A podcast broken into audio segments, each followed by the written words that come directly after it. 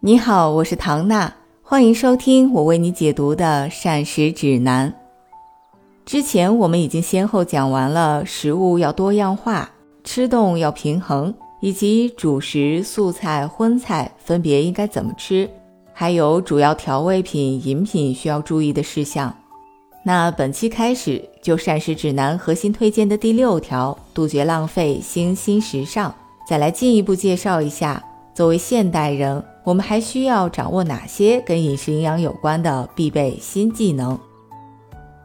我在咨询工作中发现一件很有意思的事情，就是是吃还是扔的问题，现在依旧会困扰很多人。虽然勤俭节约一直是中华民族的传统美德，光盘行动也获得了所有人的积极响应，不过一些无心的浪费仍旧很难避免。而这些所谓无心的浪费的缘由，概括起来呢，其实主要就是分为两点：第一是买多了，第二是放坏了。那么在杜绝浪费和食品安全卫生之间，我们该如何去把握一个合适的度呢？说起来，为什么从第一期讲解食物多样性的时候，我就一直在鼓励大家学习一点最基本的饮食营养常识，了解自己和家人为了保持身体的健康。每天、每周大概要吃多少种的食物？每种大约要吃多少的数量？这样就能做出简单的规划。工作有计划，理财有计划，旅行有计划，运动有计划。那你的饮食健康有没有计划呢？我了解过，很多朋友都有在去超市之前列采购清单的习惯。只不过过去往往大家的清单上只是写上家里需要什么了，提醒自己不要忘记买。而营养师会鼓励大家，在学习了膳食指南以后，下次去超市或者菜市场之前，列一个食物的采购计划。比如家里几口人，计划吃几天，每天几顿饭，大概要买几种几斤的蔬菜，几种几斤的鱼禽肉。这样比起去到了市场上漫无目的随机挑选，更能有利于保证食物的多样性和饮食的规律性。也就避免了可能今天看到好几种菜都很新鲜，一高兴全买回家塞满了冰箱，结果放到叶子都黄了也没吃完，最后吃又不好，扔又怕浪费。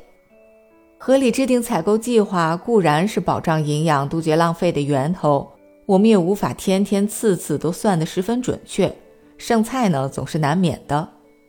很多朋友肯定都知道了，从食品安全的角度。熟的叶菜是不适合隔夜存放，第二天再继续吃的。瓜茄类、根茎类的蔬菜相对容易保存，而且也可以开动脑筋，再加入别的食材做成新菜。包括肉类、米饭都是可以再加工剩菜新吃的。另外，从营养的角度，因为一般的绿叶蔬菜能量都比较低，饭菜吃到一半多，预感到这顿可能会吃不完的时候。不如就努努力，优先把叶菜类的先都吃完吧。它们相对的也容易消化，不容易发胖。大家肯定都知道了，隔夜的叶菜容易产生亚硝酸盐。可是很多朋友恐怕不知道的是，哪怕是没炒过的新鲜蔬菜，如果存放在潮湿和温度过高的地方，也容易产生亚硝酸盐。万一发生了腐烂，会更容易形成亚硝酸盐吧。所以，低温储存，趁新鲜尽快吃完才是不二法门。不过，我们家里的冰箱也不能完全当成是保险箱。冷藏或冷冻食物确实可以减慢细菌的生长速度。然而，就算是在冷藏或者冷冻的条件下，一部分的微生物是仍然能够生产的。所以，不是说食物放进冰箱就可以高枕无忧。而针对冰箱，我也有两点想要重点提醒。第一，家里的冰箱千万不要塞得太满，就算是整理有数，像有些电视剧里一样整整齐齐、满满当当，也是不合适的。因为冷空气需要足够的循环空间，才能保证制冷的效果。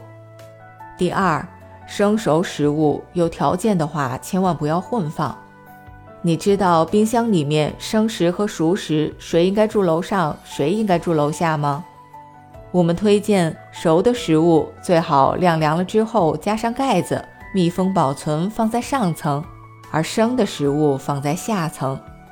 不过，就算加了盖子，剩的饭菜在冰箱里也不要存放太久，尽量的尽快吃完，而且重复加热，最好不要超过一次。